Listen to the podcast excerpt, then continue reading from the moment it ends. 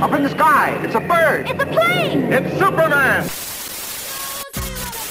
Five, four, three, two, one.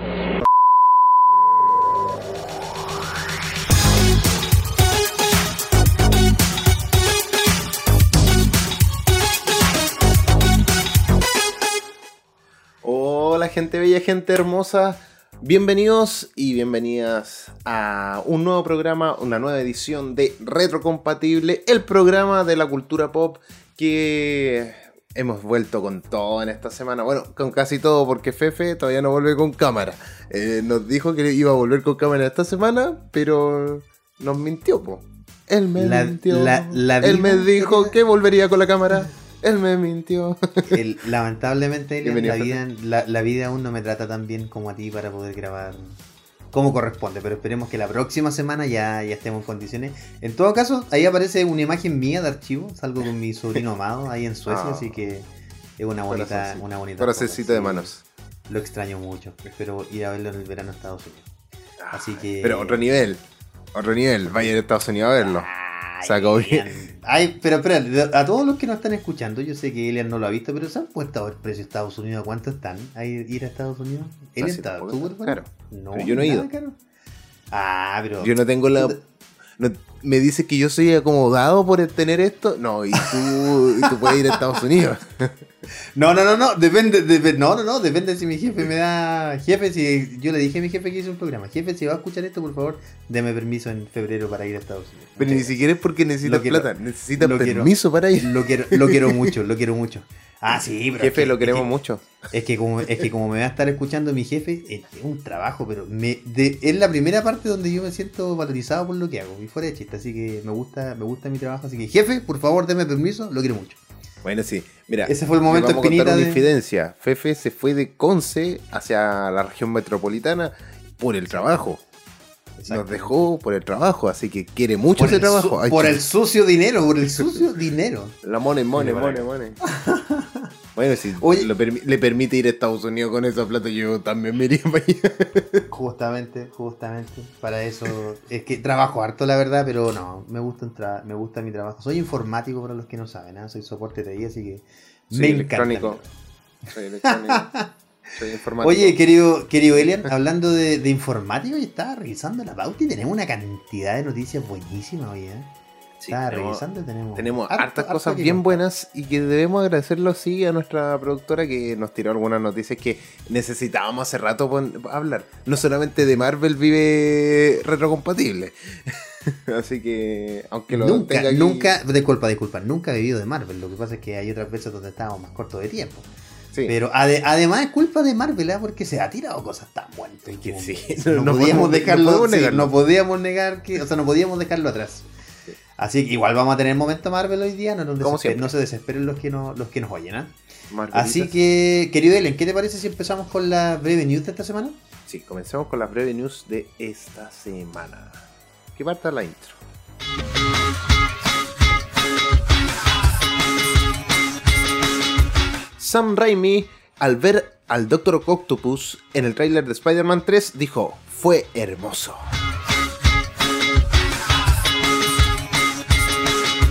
El Festival de Cine de San Sebastián premia a las mujeres, desde Alina Gregory hasta Jessica Chastain.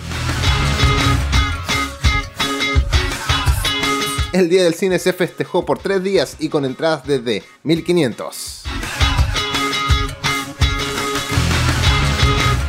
Los Huesos, el cortometraje chileno ganó en el Festival de Venecia el pasado 11 de septiembre.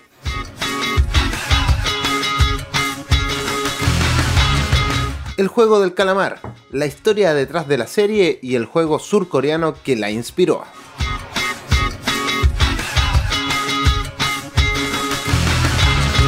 Super Mario Bros. estrena película animada a fines de 2022.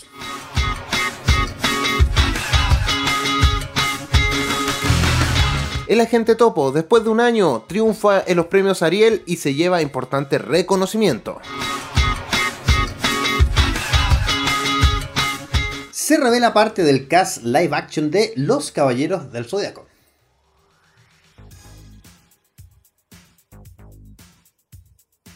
Oye, Pero, ¿qué noticiones tenemos? ¿Qué noticiones se vienen?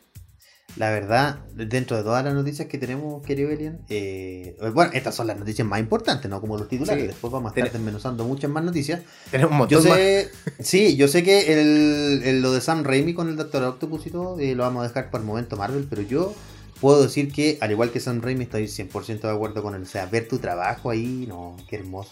Sí. Qué Después de hermoso. varios años, eso, eso es lo importante. Yo creo que eso es. Exactamente, estamos todos vueltos locos, ¿verdad? Porque hay una cantidad de rumores así Teorías. impresionantes absolutamente de esta película. Yo lo he dicho otras veces, no me gusta Spider-Man, pero de verdad, con las posibilidades que se están dando hoy en Marvel, uy, uy, uy. Sí. Esperemos sí, bueno, hay una, una- algunas noticias con respecto a Momento Marvel que hablan sobre pues, a lo mejor perder a este personaje eh, por Dicto. Dicto, el Dicto era el escritor. Eh, Ah, Steve Ditko, sí, Sí, Steve sí. Ditko, sí. están como hay unas disputas por ahí que, que puede perderse a Spider-Man y a Doctor Strange, más encima, justo estos dos personajes que están eh, revolucionando el universo cinematográfico Y, de Marvel. y de ahí en viene, este- y de ahí viene mi opinión polémica. Yo creo que vamos a armar una Sí. pequeña polémica aquí. No, no es salseo como youtuber, pero vamos a armar bien. una pequeña polémica. Tenemos que dar nuestros puntos de vista. Oye, querido Eleni, bueno, como todas las semanas siempre tenemos, o sea, perdón, todos los meses tenemos eh, un especial con música. Ya saben que acá en Reto Compatibles que somos eh, pura cultura pop, siempre ponemos, hacemos un especial de alguna banda noventera, de los 2000. Y en este caso, querido Eli, este mes de octubre hemos seleccionado, hemos seleccionado perdón, una banda que en lo particular yo escucho, lo comentábamos delante desde niño. Y más o menos desde mi. Sí, de más o menos desde mis 10 años, gracias a. Y los descubrí gracias a Discovery. Perdón, a Fox, Fox Kids, sí, lo descubrí gracias a Fox Kids en una. Tantas que daban. Así que ahora vamos a salir en- en- con dos canciones de ellos. Este uno de los álbumes probablemente más conocidos porque fue dirigido. El álbum es un álbum conceptual, se llama Discovery. Pero también hay una película detrás de este álbum que es Interstellar 5555. Ya, ahí se las vamos a dejar para que la puedan buscar. Eh, me parece que está completa en YouTube, querido Elian, para que la disfruten. Sí. Pero los vamos a dejar con dos temas que van tomaditos de la mano en este, álbum, en este álbum conceptual. Y vamos a en la primera y la segunda canción del disco. La primera es One More Time de, eh, como ya les decía, de Daft Punk y Aerodynamic también de Daft Punk. Así que las vamos a poner juntitas para que la puedan disfrutar quienes nos están viendo y quienes nos oyen también puedan disfrutar de eh, esas canciones. Así que los dejamos con estos dos temas de Daft Punk y no se olviden que lo están escuchando por de Radio Can, su programa favorito retrocompatible porque somos pura cultura pop.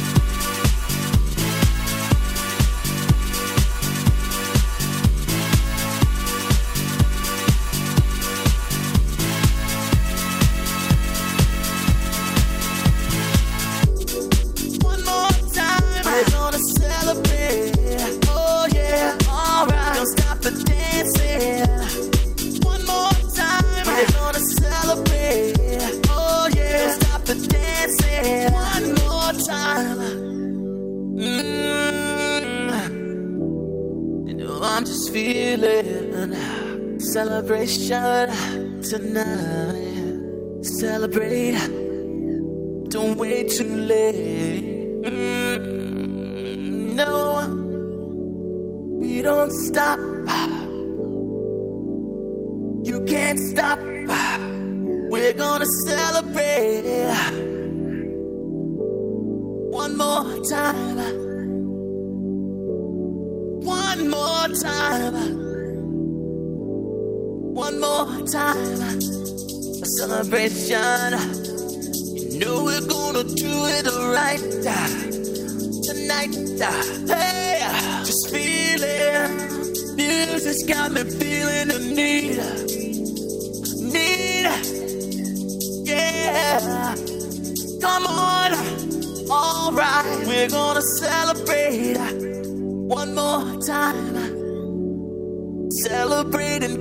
So free. Music's got me feeling so free. Celebrate and dance so free. One more time. Music's got me feeling so free. We're gonna celebrate, celebrate and dance so free. One more time. Music's got me feeling so free. We're gonna celebrate, celebrate and dance so free. One more time. Music's got me feeling so free. We're gonna celebrate, celebrate and dance so free. One more time. Music's got me feeling so free. We're gonna celebrate, celebrate and dance so free. One more time, music's got me feeling so free. We're gonna celebrate, celebrate and dance so free. One more time, got me feeling so free. We're gonna celebrate, celebrate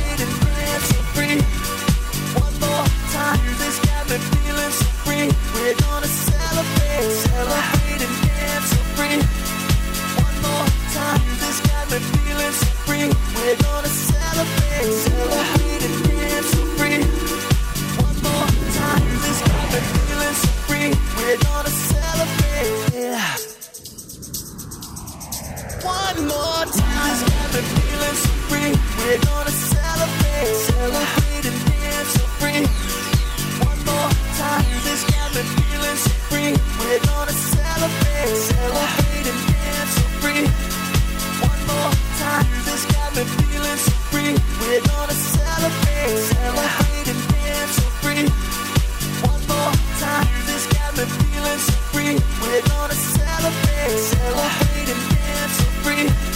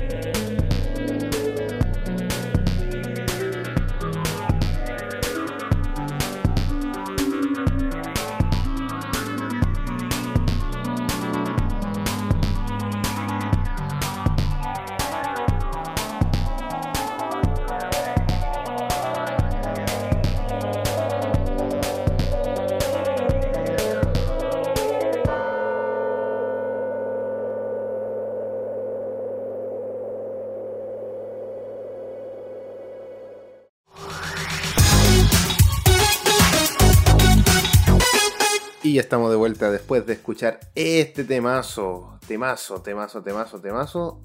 Bueno, ¿Viste que, temazos, viste que da, realidad. pero viste que da la impresión que fuese uno, porque como es temático, Sí. igual los, los videos tomaditos de la mano, excelente. Excelente, trabajo de Excelente, Daft ¿no? Sí, Punk. la verdad es que estuvo bien bueno. Y aparte que escuchamos uno de los temas más conocidos de, Daft- Punk, sobre todo de los años 90. Porque ahora se, uno ha escuchado muchos más temas conocidos que son más modernos, como... eh, yo- Todo el el- el- yo me sé el nombre del álbum, que es el Random Access Memory. Pero hay varios, pero hay muchísimos temas. Que, el- no, no, pero el que tocan con. Es que ahí tocan dos temas Con- más conocidos ahora último, que tocan con Williams, el- Starboy. Sí, Pharrell Williams. eh, Get Lucky. hay, hay alguien, eh, hay alguien Lucho que yo creo sabe que tú. inglés. Sí, hay, ah, ¿verdad? Lucho, Lucho sabe inglés. Sí. Eh, hay alguien que yo creo que tú en ese álbum no has pescado mucho que Belén, siendo tú un músico. Y es Giovanni Moror, Moror, Mororoder. ¿Lo ubicas? ¿Sabes quién es? No, no lo ubico. Me, ha- me Ya, has pillado, me has pillado. Yo, yo creo que tú no lo ubicas de nombre, Elian, pero yo creo que sí, yo sé que tú eres músico, así que lo debo ubicar de- como mejor- concept- conceptualmente. Ya. Él fue de las primeras personas que eh, en un teclado, él, él lo- un, te- un no un piano, un teclado, bien digo, en los 60, 70 más o menos, empezó a crear loops. Loops de algunas canciones y él, em- él empieza este concepto de la French House y yo te- por eso te aseguro que tú lo conoces de vista por lo menos, a lo mejor el nombre de nombre no te suena. Ya, ya, ya sí. algo- Sí, porque de hecho a veces firma como Mororoder, entonces nadie lee el nombre mucho, ¿cachai? Pero sí te debe sonar el... Sí, sí, ahora como Sí. puede que me suena algo. Pero vamos, vamos a entrar a investigar a ver si me acuerdo. Sí, ¿viste? ¿Viste? Es uno, y él, él ahora tiene como 70 años, Elian, y se conoce como el padre del, del loop, básicamente. Del loop. Él, él empieza a crear Creo- estos álbumes creo conceptuales sí, con loop y todo eso. Al- Algo, algo, algo recuerdo, pero ¿Viste? muy vago, sabía, muy vago en este Yo- momento. Pero yo sabía, sí, yo sabía. Sí, de ahí, de ahí lo googleamos. Y quienes nos escuchan también ahí tienen un tremendo tema con, en colaboración con Daft Punk en el álbum Random Access Memories. Hay que decir que eh, excelente disco. En general los discos de Daft Punk son buenos. eh, pero, pero bueno. Después vamos a seguir escuchando a, a esta gran banda, este gran Yes. dúo dinámico. Así que ahora comenzamos con las noticias que teníamos ahí. Tenemos varios enunciados y uno de ellos es que se celebró el Día del Cine. Y no solamente fue un día, sino que se celebró por tres días, al menos aquí en Chile. eh, desde el lunes pasado, el lunes 27 al miércoles 29. Y eh, se pudo ir a la sala a ver estrenos recientes como Space Jam, como, bueno, Rápido y Furioso 9, que iban al espacio. Eh, también creo que Free Guy también estuvo ahí entre medio de Exactamente. Yo fui a ver Free Guy en, en, Y en- con oferta. Y Shang- no, Shang-Chi no la fui. O sea, la fui a ver antes. Che, que No, no, pero está, dentro de las películas que pueden ir a Sí, ver. que se podían que se podían ir a ver. Sí. La verdad, yo voy a ser bien honesto. Yo no la vi a 1500, la vi solamente a 500 pesos. Porque hubo una oferta. Esto no, esto no es un espacio publicitario pagado, pero hay una tarjeta digital, Elian, que bueno, también tiene versión física y es eh, Tempo. Y en Tempo Sí. estaba la oferta en Cineplanet eh, a 500 pesos la entrada pagando con Tempo. Ah, yo, espectacular. para que yo fui a ver Free Guy de Ryan Reynolds, que es más conocido como Deadpool, a solamente 500 pesitos. Está bien. aproveché, aproveché bien ese. Bueno, alguien diría lo aproveché mal porque tengo que haber comprado varias entradas más, pero solo compré para ir a ver esa, no tenía más Claro, tiempo. es, es que el tiempo. Una, una cosa es esa. Yo no pude ir porque mi trabajo, aparte de la radio, no me lo permitía. Entonces, por tiempo. Ah, Ujú. justo de lunes a miércoles, imposible. Eh, a lo mejor ya mañana sábado puede que me haga un tiempo para ir al cine. Tal vez, Ah, no ya, lo sé. correcto. No lo sé. En algún momento sí. Pero ya va a llegar el, el momento, la oportunidad, la temporada donde pueda estar más tranquilo y ir a un, Un- cine tranquilo. Una de las películas, ¿verdad? Que yo, Elian, no fui a ver, debo decir, porque yo, a ver, la vi en el catálogo y debo ser muy honesto, aún no la veo. Eh, las pésimas reseñas no me hicieron, no me dieron muchas ganas de verla. Es Space Jam, ya, porque en realidad ya está disponible, ya está disponible Sí, en, en el sistema Max. de HBO Max. Y la verdad es que, a ver, la voy a ver. no pienso pagar por No. ir a verla. No, no, no, ese, ese es el punto. Yo debo decir que hay gente que decía, por ejemplo, que eh, Space Jam 1 no era tan buena, pero con el tiempo como que si uno la veía de nuevo era me...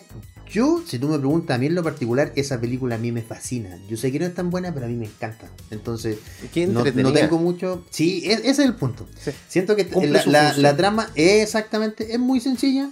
Los Looney Tunes versus un tipo, versus unos tipos de unos extraterrestres. Y la motivación no logra ser trascendental, pero en el fondo tu jefe te está obligando, así que anda, ok. ¿Cachai? Y la subtrama esta de, los- de los jugadores de básquetbol también la encuentro. mm, No, a ver, no quiero decir, está excelentemente desarrollada. Tal como tú dices, cumple lo necesario para, para estar en la película, así que me gusta harto también. Pero ahora harto, el cumplir solamente eso no es suficiente. Sobre todo para los... Es que ese es el asunto. O sea, ya estamos en una época que el público exige más. Es por Exacto. eso que no se siente tan buena una nueva versión. O algo así. Y está muy mal llevada. Pero mira, a mí hay solo una película que lamentablemente me dieron ganas de poder ir a ver y no pude ir a ver. Que es Cry Macho. Para todos los que nos están oyendo, Cry Macho es la última película que dirige y protagoniza Clint Eastwood, ¿ya? Eh, miren, yo seguramente si van a mi Instagram me pueden ahí ver como Fefe con F, van a encontrar solamente tres fotos en el feed y son las tres fotos del bueno, el malo y el feo. Porque sinceramente mm, me hiper mega penta llega exa fascina Clint Eastwood como actor, de verdad, me- en el sucio Harry, la trilogía del hombre sin nombre. Es un actor Sí. clásico. de- Exacto, ¿cachai? de Y yo actor, no, yo ya Y actor ahora- de método, actor de método. tiene, y ahora Y- tiene películas que sale Y que, él- y que él dirige. Y ojo, Elian, aquí está el detalle. Él dirige. Es dirigir y actuar es su. O sea, actuar no es difícil, pero me refiero a lograr esa conexión entre el director y el actor y, y poder plantearlas bien es súper, súper difícil. Sí. Y aquí Clint Eastwood simplemente se luce. ¿ya? En Crime Macho también es una película que está conectada mucho con Chile. ¿ya? Sale nuestra querida Fernanda Urrejola en esa película. La verdad es que yo, como te digo, no la he visto en- por- probablemente en un par de meses, no la pueda ver. Eh, no sé bien cuál es la participación de ella, pero sí sé que participa. Y participó directamente con él y formó parte del cast. Obviamente buscaban personas latinas porque esta otra cosa, en otro detalle, es la única película de, o la última, no sé si no estoy seguro si es la última, de Westner que ha dirigido Clint Eastwood. Las otras películas tenían otros tonos, drama, etcétera. Entonces Claro. en Westner eh, tiene vari- hay, hay varios detalles de los Westner. No es un espagueti Westner como la antigua, pero sí un Westner. Seguramente yo, eh, discúlpale, yo asumo que está en medio así como entre México y Texas, por eso necesitaban una latina y ahí está entre medio eh, nuestra querida Fernando Rejola. Ahora, ¿quién más podría conocer mejor unas películas de Westner que Clint Eastwood? Exactamente, exacto, exactamente. Hoy estoy medio, eh, me van a disculpar, pero estoy un poco cansado y mis palabras me- como que me quedo trabajo, más de lo común, Sí. más de lo que No, pero está bien, está bien, está bien. Es por la, el- la explotación laboral. Así que te entendemos, Elian. Yo, yo estoy en las mismas. Oye, bueno, en pro de la, del tiempo, ¿qué te parece si vamos avanzando, querido Belén? En la Sí, sí, próxima noticia. Y es que el, el Festival de Cine de San Sebastián tuvo una mm, larga data, de haber premiado harto a los hombres. Y en este caso, en, este último particular Festival de San Sebastián, se elogió a varias mujeres, ya de entre directoras, tenemos algunas actrices en roles principales, algunas actrices en roles secundarias. Y por ejemplo, acá mira, voy a leer un pedacito, un extracto de la nota. Dice la película Blue Moon, el largometraje de la directora rumana Alina Grigori, se alzó el día sábado, esto ya hace dos semanas ya, con la concha de oro al mejor filme de la 69 AVA edición española. ¿ya? De hecho, lo que da las citas cinéfilas con Cannes y Venecia. Como ejemplo, las directoras e intérpretes femeninas han conquistado eh, los premios en general, ya que era algo que antes no se daba mucho. De recuerdo a quienes nos oyen, nosotros también podemos eh, hacer recuerdo. No me recuerdo en este momento justamente del nombre, pero la directora de Eternals ganó un, eh, un, Eh, un Oscar. ¿Te Chao? Ganó, que- exactamente, es asiática. Ganó un Oscar y eso hasta ahora no había pasado. Entonces creo que a las mujeres, aparte de estar dando más visibilidad, eh, la verdad es que no creo que sea por una cosa solo de género. De verdad creo que se lo, se lo están mereciendo en este tiempo. Creo que las mujeres han ido re- der- derribando es que un poquito eso- esos mitos. han entrado más en el campo de la dirección también, cosa que era eh, había menos cantidad de mujeres en el área. Y eso también ahora al tener más oportunidades de entrar al medio de Hollywood o por lo menos de este tipo de largometraje o cortometraje, han podido también llegar a las premiaciones. Porque si bien antes existían directoras mujeres, pero eran las menos. Y siempre ha sido así. Y yo creo que ahí está el- como el dilema, como que el machismo o todo esto que se ve es como que las restricciones que se le han dado a las mujeres y desde el comienzo del, de- obviamente del cine en este caso. Y ahora, ahora se han ido ganando su lugar también. Bueno, mira, es un poco, es un poco lo que pasó, yo lo sé por experiencia cercana, porque mi hermana, mi cuñado de Suecia, eh, yo creo que allá, que allá pasó que... Sí, ocupando su lugar. Creo que es Allá pasó, allá pasó, Ellen, que por ejemplo hubo un momento en que solo se estaban contratando ingenieras, mujeres, ¿ya? Y el problema es que el campo se vio muy disminuido porque no habían tantas ingenieras mujeres. Entonces, ¿cómo lo resolvió Suecia? Dándole, en este caso, becas a las mujeres, ¿ya? Y era exactamente por lo que decías tú, ellas no están recuperando nada. Lo que pasa es que por mucho tiempo hay profesiones, entre comillas, que eh, se tildaron de solamente para hombres. Y hoy día se ven que una mujer se puede desarrollar tan bien como un hombre. Y es interesante que los, que los premios vayan derribando un poquito eso. Sin. Mira, ha- habían algunos eh, críticos que también tildaban estas decisiones como un lavado de cara a los festivales. Y en realidad, a pesar de que la crítica la hacían porque decían que se cumple con una cuota de género, algunos directores o algunos críticos, perdón, decían eso, también alababan, imagínate a la vez, una crítica, pero también una alabanza, que eh, al, a pesar de eso hubieron 38% o solo un 38% de películas seleccionadas con, o de la premiación en general que fuera de mujeres, pero a la vez decían que las mujeres que lo habían ganado estaba más que merecido, no, no había un reclamo digamos contra eso porque por ejemplo hay películas como en todo orden de cosas, hay películas malísimas dirigidas por mujeres, como hay películas horribles dirigidas por hombres, así que de esas no se salva Sí. nadie. Yo, yo creo que va por ahí. O sea, si hubieran sido películas malas, eh, Sería discutible. como- Claro, como que eh, va con respecto a una agenda, por decirlo así. Exacto, exacto. Pero si las películas son buenas, se lo merecen, pum, se merecen poder ganar el, el premio. Yo creo que Exacto, eh, va en eso. Eh, Y es- porque y- se supone que no, no debería haber una diferencia eh, en este caso. Exacto, exacto, querido Elian. Y para los que no, para quienes no conocen esta premiación, era que es la concha de oro del, del, del galardón de San Sebastián, del Festival de San Sebastián, junto eh, con el Festival de Venecia y el Festival de Berlín, donde se premia, se da el premio al, al oso, el, se da el, perdón, el premio al oso de Berlín, eh, son probablemente tres de los más importantes premios a nivel europeo. ¿Ya? Eh, sabemos que a nivel latinoamericano hay varios, como el festival, no me acuerdo en este momento, pero es Colombia, Chile, Brasil y Argentina, si no me equivoco, cada uno con sus diferentes festivales donde tener un galardón latinoamericano es mucho. Ya Creo dice que aquí bastante. él es uno de Chato, uno de los mejores. Sí, es uno que está justamente oriental, como dices tú, está, pero ¿cómo se llama eso? Cuando está iniciando, está recién empezando a ser como más valorado. Pero sí, No tiene razón, de hecho estuvimos conversando de eso hace un tiempo atrás. No se hizo el 2020, pero sí se hizo el 2019 y también estuvimos conversando de eso. Así que ellos fueron las ganadoras. Nos gusta acá en Reto Compatible que sea una ganancia, o eh, una ganancia, un- una premiación en realidad justa eh, para hombres y mujeres. Así que al parecer las mujeres están llevando ahí los, eh, los premios en todos los. Tenemos que poner nosotros ahí también de nuestro esfuerzo como hombres, tenemos que ponernos las pilas para eh, poder también dar la nota alta en las premiaciones.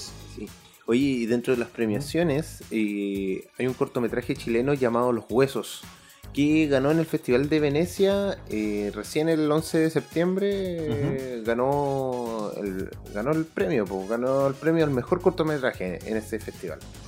Y es dirigido por los chilenos eh, Cristóbal León y Joaquín Cosiña. ¿Tú conocías esto? Sí, la verdad que sí. Yo conozco a ambos directores. La verdad, debo ser muy honesto, eh, de Cristóbal de León he escuchado más. ¿ya? Tiene unos cortometrajes que a mí me gustan bastante porque hay uno, a ver, no tiene ASMR, para que no piensen que tiene así como que se acerca al micrófono y hace cosas así. No, pero la verdad tiene un, un cine alien que es muy eh, expositivo, ahí está la palabra. Ya no tiene tanto diálogo, creo que lo tiene, pero lo malo de este director es que ha hecho, ha hecho varios largometrajes, pero no han sido tan conocidos en Chile ni tan premiados como sus cortometrajes. Parece que lo de él es filmar, eh, poder expresar muchas cosas en muy poco tiempo. Ya, de hecho, aquí, como tal como tú decías, en Venecia también hacen esta premiación, eh, porque realmente es un corto que. Yo, yo no sé de qué trata el corto específicamente que ganó eh, Los Huesos, pero me imagino por la fecha, me imagino que tiene que ver con, la, con lo que pasó en la dictadura. Eh, y realmente también me parece que es parte de la nota también que, que leí un tiempo, me parece que el, el premio está muy bien ganado por que a pesar, como yo te decía, que él no es un director de grandes películas en el sentido de la, de la longitud de las películas, me parece bien que se esté reconociendo el trabajo que a veces hay muchos cortos que la gente piensa que son los cortos como que no tienen ganancia, por alguna razón la gente piensa eso. No, los cortos tienen harta visibilidad fuera de Chile. Nosotros en Chile somos muy malos para los cortos los cortometrajes. Pero en festivales como los de Rusia, que vemos- Alemania. Los cortos que vemos son los de Pixar. Exactamente. O, los Sí. o al- animados. Sí, exacto. Sí. Exacto. Lo En eso creo que somos demasiado americanizados hablando de Estados Unidos. Estamos acostumbrándonos mucho a las grandes producciones y nos estamos alejando un poquito del cine de autor. Mira, aquí, aquí, no, aquí nos soplan por interno. eh, nuestra productora dice que hicieron la película La Casa del Lobo, o La Casa Lobo, perdón. Esa, esa es una la, la película Ya. que hicieron. Ya, ¿viste? Y, la- Uri nos Y, cuenta y otro dato es que en realidad está, está bueno, eh, ellos dirigieron la película, pero está bajo la producción de Ari Aster, que ella fue la ganadora del, del mejor cortometraje. cortometraje. Ya, ok. Ojo, ojo ahí, yo creo que más allá de solamente la dirección, la producción que ella debió haber llevado, eh, debe haber estado impecable, porque pudo haber ganado este festival que, como tú dijiste, es uno de los tres más importantes de, de Si no me equivoco. Sí, exactamente. exactamente. Entonces, y creo que está bueno. Y tienes ya estreno, bueno, ya no solamente. Aquí en Chile no sé si se estrenará pronto, pero se va a estrenar en México y en España. El 2 de octubre Sí. en México y el 11 de octubre en España. Les voy a dar un dato, Eren, para ti y para quienes nos oyen. Eh, uno de los Bueno, cineastas Ari más es hombre, chuta, oh, me estoy, me estoy pegando el medio ranazo, no puede ser. Me estoy pegando el medio ranazo. ¿Qué, qué clase de, de conductor de programa de cine soy yo? No puede ser. Ari Aster, aquí está. Pero bueno, cualquiera se puede confundir. Bueno, Hizo Midsommar. Hizo Midsommar, sí, sí. Bueno, Ari Aster es un director de cine y guionista estadounidense. Y también es más conocido por haber escrito y dirigido las películas de terror eh, Heredi- Hereditary y Midsommar. Ahí está. Ya. Así que ahí como para que, para que quedemos más tranquilos. Claro, bueno, como les seguía comentando, eh, parte de lo que han hecho ahora último algunos directores también tiene mucho que ver con, esto que tú decías del, del cine arte y también de específicamente de algunos cortos. En Chile, probablemente, si son de regiones, van a tenerlo un poquito más difícil. Pero yo les paso el dato, yo voy desde chico, ah, de hecho fui a ver justamente, mira, una casualidad, hace un par de semanas atrás eh, mostraron la película de Interestela 5055 en el Cine Arte Normandí. Es un cine arte chileno que se encuentra en Santiago Centro. Yo desde chico que he ido a ver películas ahí porque realmente son muy baratas, no se llena. Eh, y ahora en pandemia, eh, bueno, todavía lamentablemente estamos con este bicho. No, ahora ya sí, Elena, ahora ya como están con los aforos y todo, están mostrando. Pero tienen otra, otra ganancia que si tú eres de regiones, eh, puedes comprar la función y verla online. Ya, entonces muy probablemente, no estoy seguro, pero estén atentos ahí en las redes sociales del Cine Arte Normandí. Eh, van a estar mostrando los huesos, es muy probable, tienen mucho, mucho cine arte bonito, así que el Normandí, un- de hecho es muy probable que lo hayan escuchado en la canción de ¿Por qué no se van? Que lo hayan escuchado en la canción de los prisioneros, ahí dice el cine arte de Normandí, ese mismo cine, un cine clasicazo de Santiago Centro. Está ahí, está ahí. Exacto. Y oye, y otro ya nos vamos a algo más popular, algo que Ele- está... de- Elian, disculpa, y para Sí, sí. Solo, solo para mencionarlo, aprovechando que estamos hablando de prevención, también tenemos que mencionar que eh, el agente topo sigue triunfando, tal como tú mencionabas en la breve news, después de A un año iba. ya. Ah, justamente iba a esa noticia. que era mucho más popular el agente topo. El, Oye, es que. Y en los premios Ariel se llevó un reconocimiento. Ya, recordemos que Maite Alberdi, que también es mujer, lo mencionábamos hace un ratito, que las mujeres ya la están llevando. eh, se ganó varias distinciones. No olvidemos que fue eh, postulada a los Oscars como la mejor o posiblemente una de las mejores películas extranjeras. Finalmente se llevó la presea otra película, pero la verdad es que yo creo que tiene más que merecido por una temática que no se ve mucho, una dirección impecable, una dirección de fotografía, Elian, que pasa por debajo del radar de muchos, así que es tan importante como la producción y a mí me gusta mucho la fotografía de esa película, creo que nos ha llevado en ese aspecto todo el reconocimiento que debiese llevar. Y bueno, en fin, en México, eh, como te decía, ganó el- los premios Ariel, donde fue categorizada como la mejor película iberoamericana del 2020. Yo creo que más que merecido. Es que igual Don Sergio se pasó también. Hay que hablarlo. Y todo un personaje en Instagram, sigo en Instagram, es muy divertido. No, es es un personaje, Don Sergio. eh, está, muy, está muy bien hecho igual todo. O sea, eh, es una película documental que, que parece película, que, que no parece documental hasta el final recién. Sí, Entonces creo que está muy bien hecha en ese sentido. exactamente. Nosotros tuvimos la oportunidad de verla. No sé si logramos comentarla, pero... Sí, sí, sí, lo comentamos el año pasado, sí, pues, claro que yes. Pero fue una, una muy buena película dentro de todo. Así que eh, pasa, es algo que a mí me pasó que al principio como que ya no, no me motivaba. Pero creo que es una película documental que te como que envejece bien.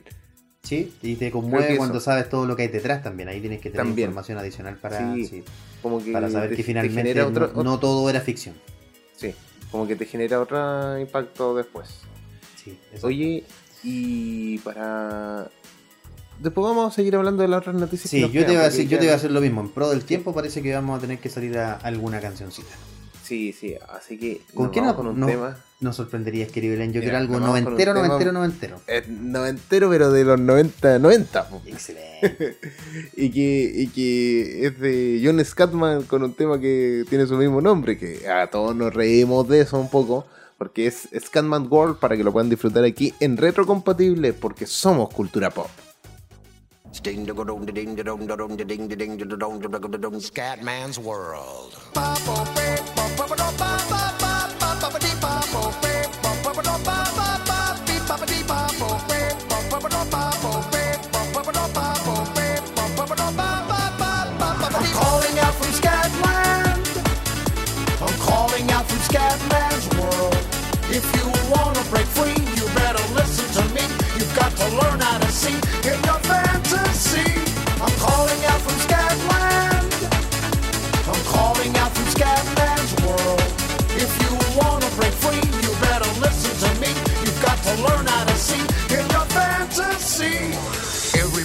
Talking something very shocking just to keep on blocking what they're feeling inside. But listen to me, brother, you just keep on walking. Cause you and me and sister ain't got nothing to hide. Scat man, fat man, black and white and brown man, tell me about the color of your soul. If part of your solution isn't ending the pollution, then I don't want to hear your stories told. I want to welcome you to Scatman's world.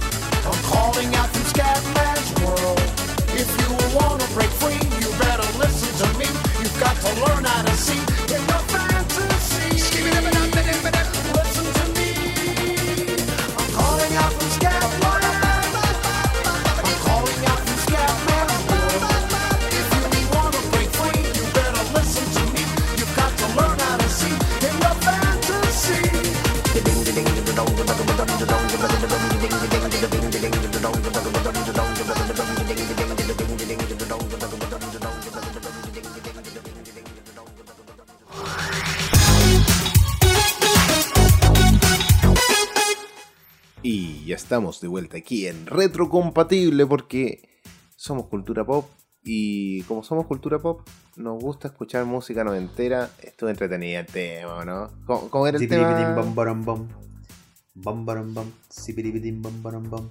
I'm a Scatman. Muy bueno.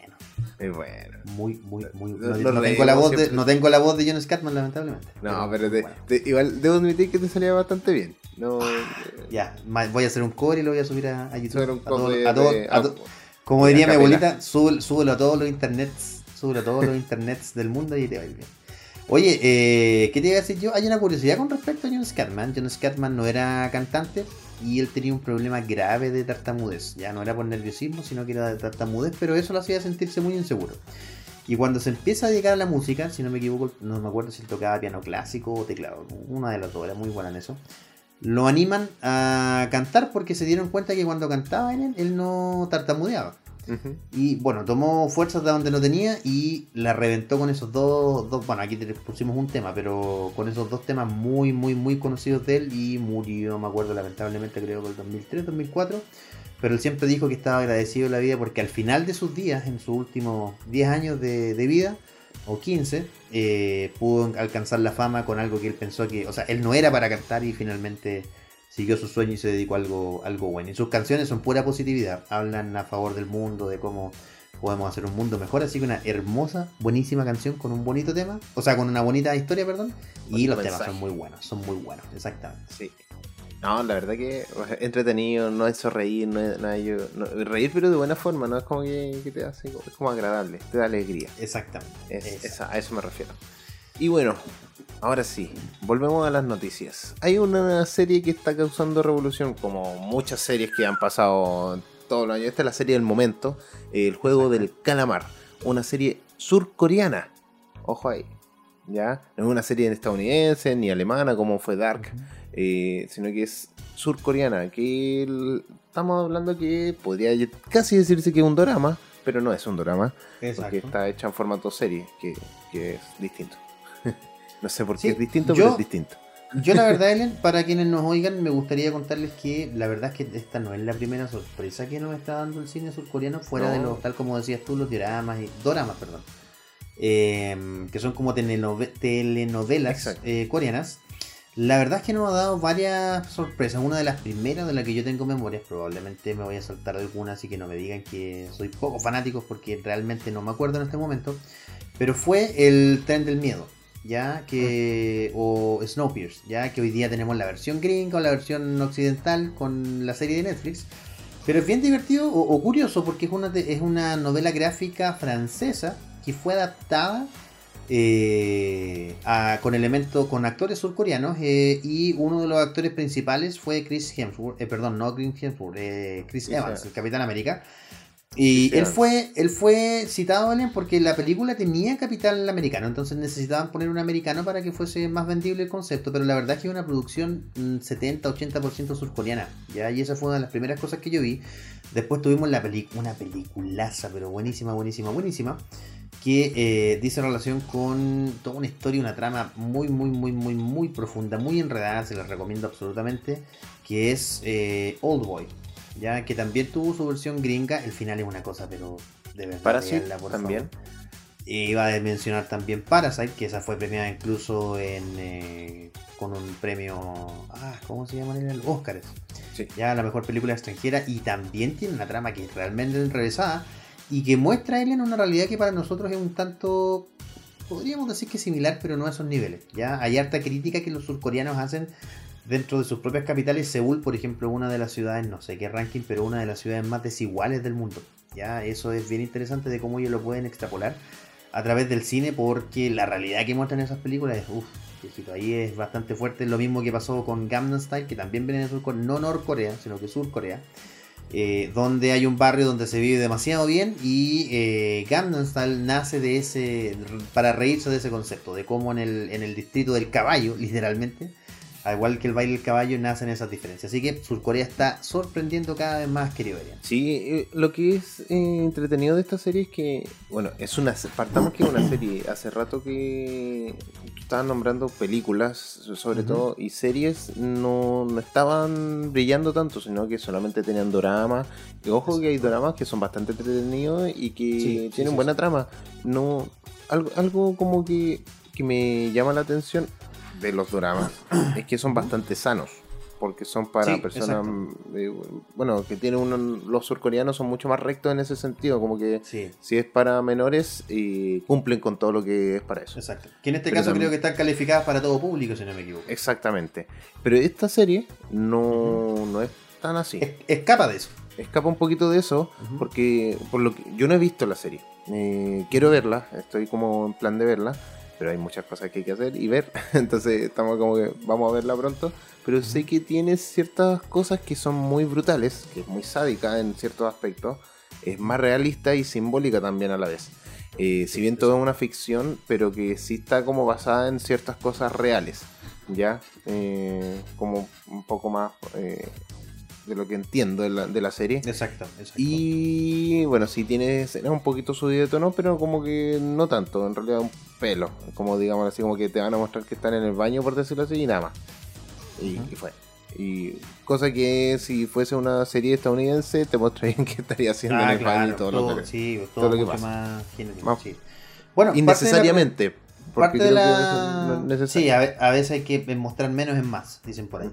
Parte de la premisa de Alien es que eh, la vida de algunos surcoreanos eh, va de mal en peor y tienen varias deudas, tienen algunos problemas ahí que como les digo pueden desarrollar y van a desarrollar dentro de la serie para que la vean. Sin mayor spoiler, pero eh, a estos eh, personas que son fracasados, necesitan plata económicamente, los invitan a un juego y ese es el juego del calamar. Es un juego donde tienen que poner en riesgo sus propias vidas en, en- en varios, valga la redundancia, juegos. Y en algún algunos momentos este juego se termina, vuelve a empezar, se resetea, etc. Y lo interesante es lo que pasa en medio, ver cómo van avanzando las subtramas de varios personajes.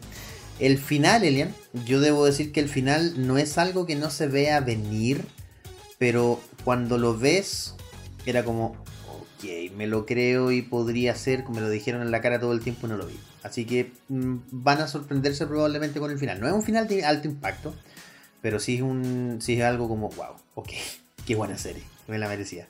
Y solo tiene nueve capítulos de aproximadamente 45 minutos cada uno. Creo yo en lo personal que los personajes se desarrollan bien.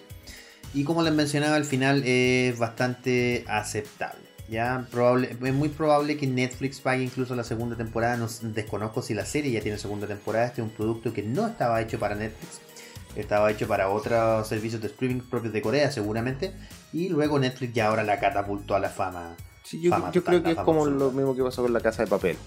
Exacto. Probablemente el- a partir de ahora eh, estén evaluando una segunda temporada y lo más seguro es que se Exacto. Justamente lo que dices tú, el mejor ejemplo. Recordemos que La Casa de Papel era una serie española que se, se dio para el público español. La estrenó Netflix así como, ya comprémosla, démosla a ver, y fue un éxito total. Yo la encuentro tan buena, pero entiendo que es un éxito absolutamente total. Oye, y Cuéntame hacemos otra noticia. Eh, creo que algo Claro, como yes. eh, algo como wow, así como que estamos hablando de Super Mario Bros. Que va a tener su película animada.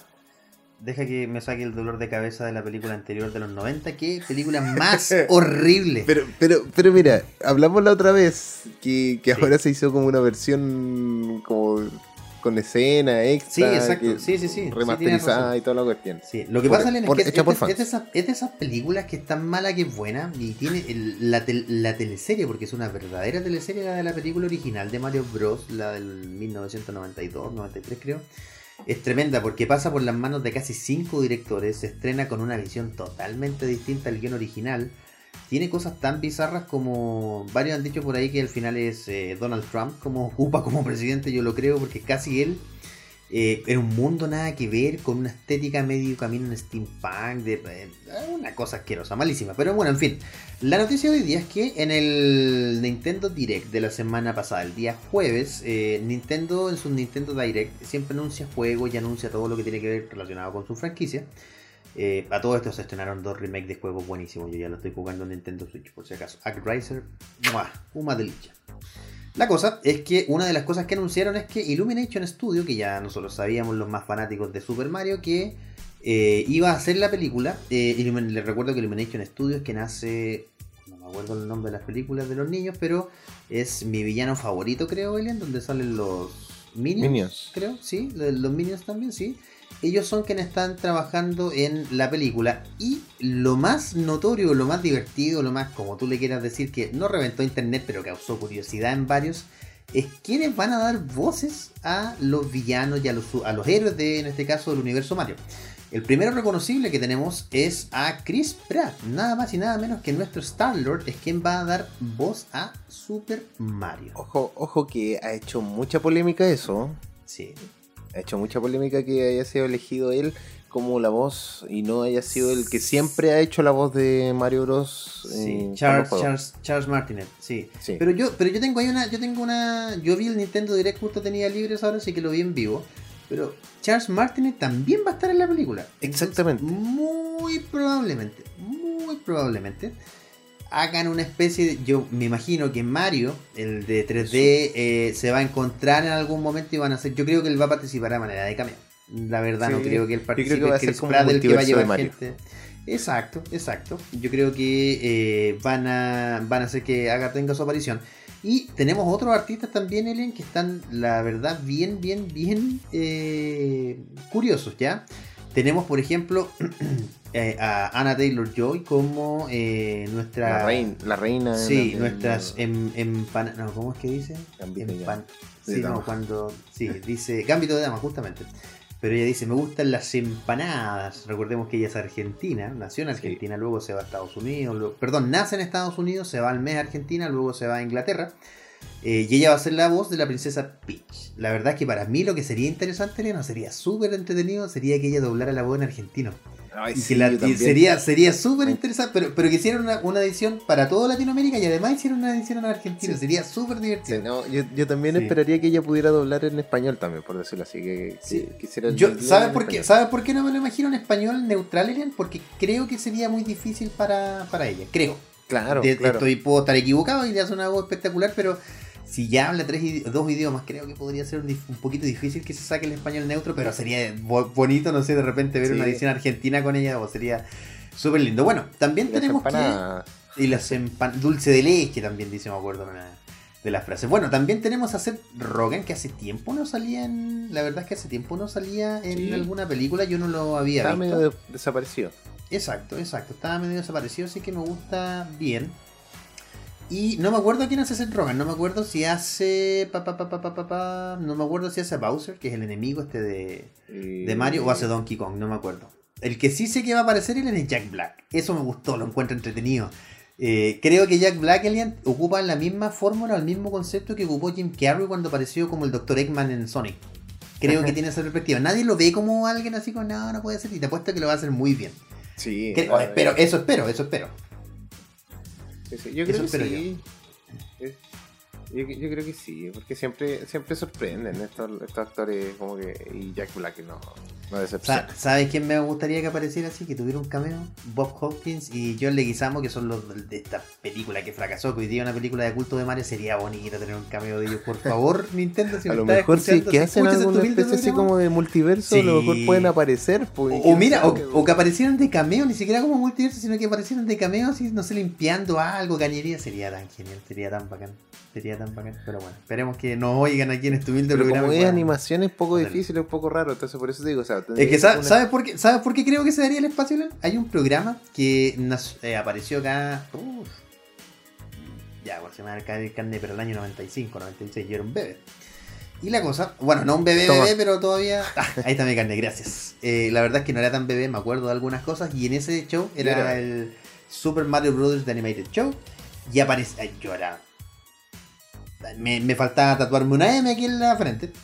Eh, y parte de. Parte de- ah, me parecería, sí, pues Majin Buu tiene razón, hacía Majin Buu, pero no, pero una M de Mario. Bueno, yo soy fan de Wario en realidad, yo me tendría que tatuar una, una W. Bueno, en fin. Parte de lo que hacían era. Parte de lo que hacían era eh, tener una parte animada y ahí aparecía alguien de una tubería y no me acuerdo el actor, pero era el Super Mario Bros. Show y hacían una canción, en fin. Entonces, parodiar eso, como lo hicieron en Spider-Man, ¿te acuerdas con el meme? En Spider-Man Into the Spider-Verse, con el meme al final. Sí, sí. Ya, eso sería bacán igual, sería muy bacán. Bueno, eh, oja- ojalá se cumpla mi deseo de niño, pero es mi deseo simplemente de niño, mi niño interior. sí. Elian, Oye, ¿qué te parece si vamos a una pausa? acaba el tiempo. Sí, sí, sí, sí, eh, sí, Ya, sí. pero antes del momento Marvel después, o de las pausas que tenemos, vamos a ir a hablar de unos temitas que nos faltan, porque Sí, creo que hay uno- unas noticias que son bien importantes. Y querido Elian, per- permíteme por favor salir de esta canción, dame ese regalo. Dame, dame ese regalo. Sí, te de- doy de este salir regalo. de esta canción. Gracias. No la canción con la que más. vamos a. la canción con la que vamos a salir eh, es mi banda favorita de toda la vida. De toda la vida. Por sobre todas las demás. Por sobre, aunque me guste Daft Punk y otras más. Por sobre todas las demás. Y esto es eh, Poison Heart de Ramones. ¿Y por qué es interesante? Porque es una canción que está basada en un libro de Stephen King, al igual que Pet Cemetery. Y probablemente es una canción que ustedes ya han escuchado. Pero los dejamos acá porque acá siempre ponemos eh, música retro, música de los 90, de los 80, de los 2000, en fin. Así que se llevan un tremendo temazo de Ramones y esto es Poison Heart y lo escuchas acá en Retro Compatible porque somos pura, pura, pura cultura pop.